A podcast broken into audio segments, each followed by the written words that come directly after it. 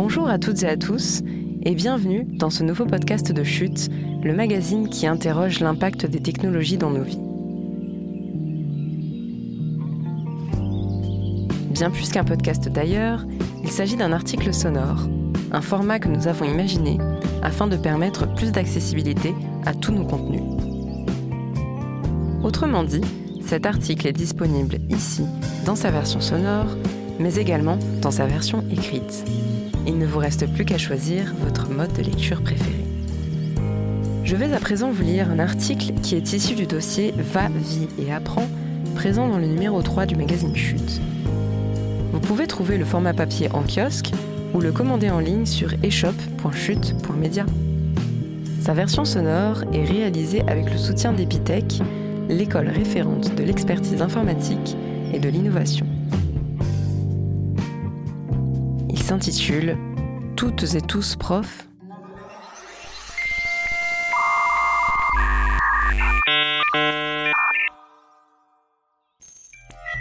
Les plateformes de médias sociaux ont révolutionné le rapport aux connaissances et à l'apprentissage.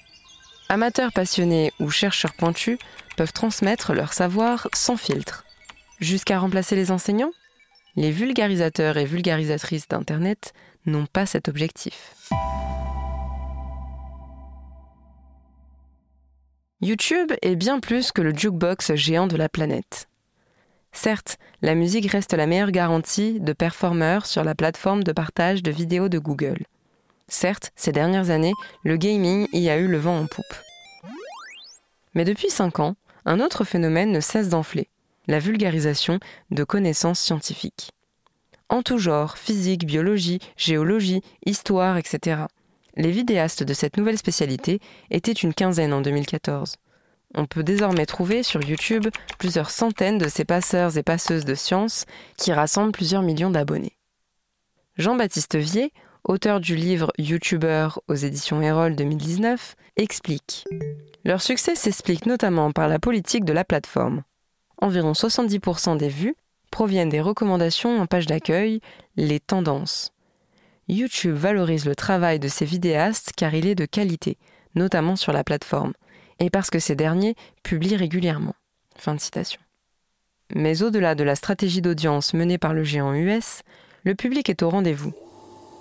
Mathilde Hutin, post-doctorante en linguistique, vidéaste amateur et autrice d'une recension de 350 chaînes culturelles ou scientifiques en français, pour le compte du ministère de la Culture, constate Beaucoup de gens ont une soif de connaissance, une curiosité scientifique et culturelle qui a aujourd'hui les moyens d'être assouvie en un clic. Les bonnes vidéos de vulgarisation nourrissent cette curiosité et désacralisent le savoir, le rendant accessible et même attirant. Cool. Décontraction. Le plus populaire de ces vulgarisateurs, Bruce Benamran, taulier de la chaîne y Penser, compte 1,12 million d'abonnés et fait un carton, plus de 500 000 vues, avec ses explications sur l'origine des trous noirs. Sa recette La décontraction.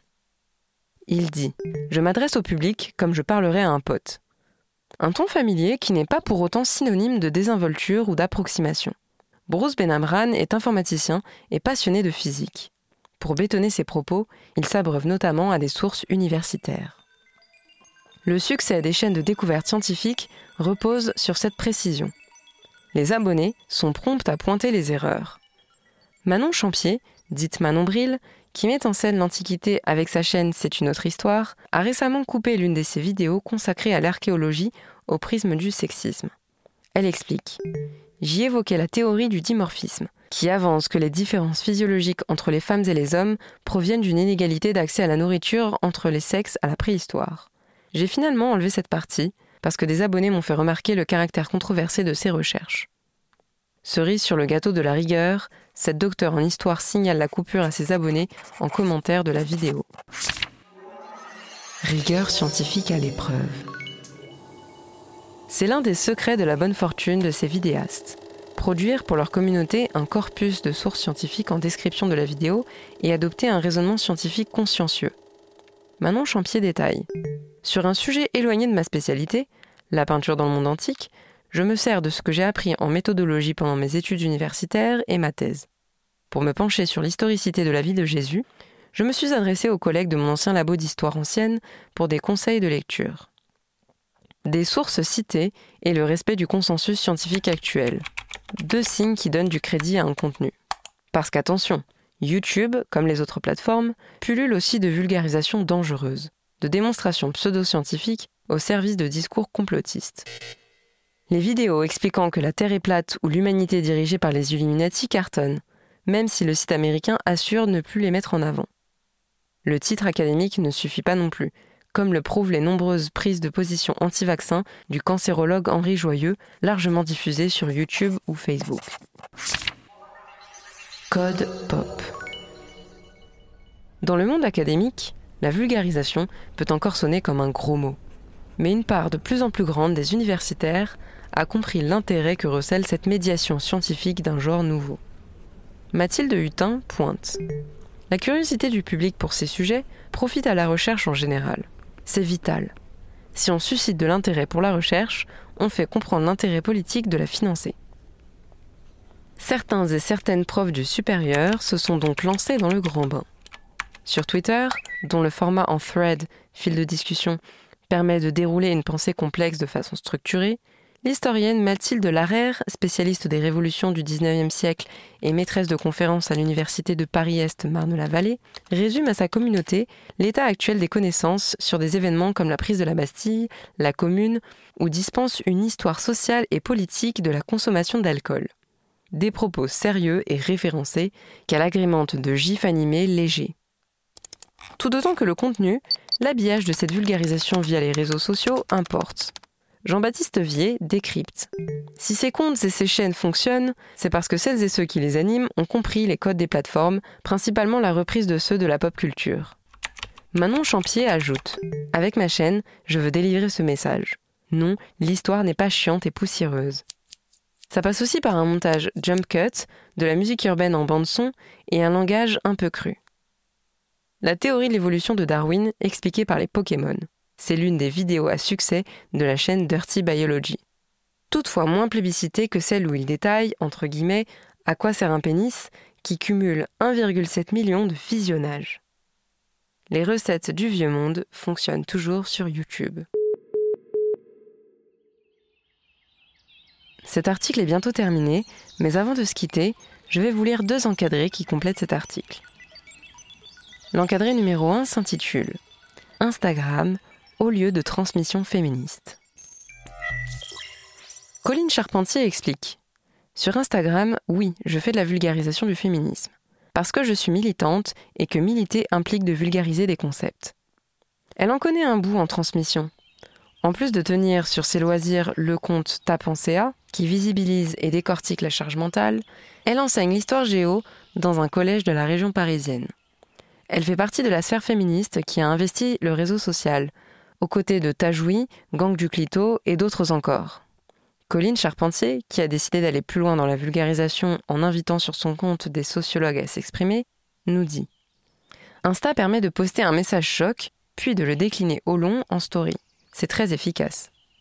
La militante explique dans un sourire. La recherche est foisonnante, mais les chercheuses savent mal se vendre. Alors j'apporte ma pierre.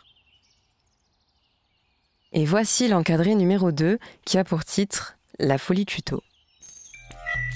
Les sciences ne sont pas les seules à avoir fait les honneurs des vulgarisateurs d'Internet.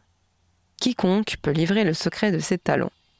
Jean-Baptiste Vier, auteur de YouTuber aux éditions Erol 2019, estime N'importe quel créateur passionné peut émerger, à condition d'être clair et pas barbant et de proposer une belle qualité d'image. La demande est très importante. Les influenceurs et influenceuses beauté dispensent leurs leçons de maquillage. Les reines et rois des fourneaux postent des images pas à pas pour réussir son pain maison ou des pâtisseries dignes du commerce. Autre domaine où les professeurs amateurs font un carton, les dépannages informatiques et autres explications de logiciels. La demande de ces tutos en tout genre a encore augmenté avec le confinement et la nécessité de passer au do it yourself. Les tutos masques peuvent afficher des millions de vues. Le spécialiste, qui propose lui-même sur sa chaîne un tuto informatique tous les dimanches à 10h, glisse.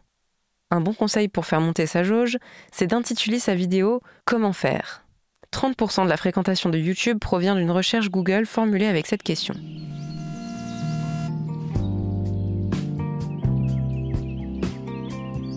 Et voilà, la lecture de cet article sonore signé Sylvie Fagnard est maintenant terminée.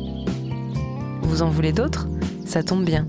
D'autres articles du numéro 3 de Chute sont également disponibles au format audio. Nous proposons aussi des conférences et des conversations. Alors, si vous êtes friand de nouveaux frissons sonores, rendez-vous sur votre plateforme d'écoute de podcast préférée, iTunes, Deezer, Spotify ou Google Podcast, et trouvez-nous en tapant Chute Magazine. Si vous souhaitez encourager notre format sonore, n'hésitez pas à laisser un avis 5 étoiles. Et surtout, à en parler autour de vous. Merci pour votre écoute et à très vite.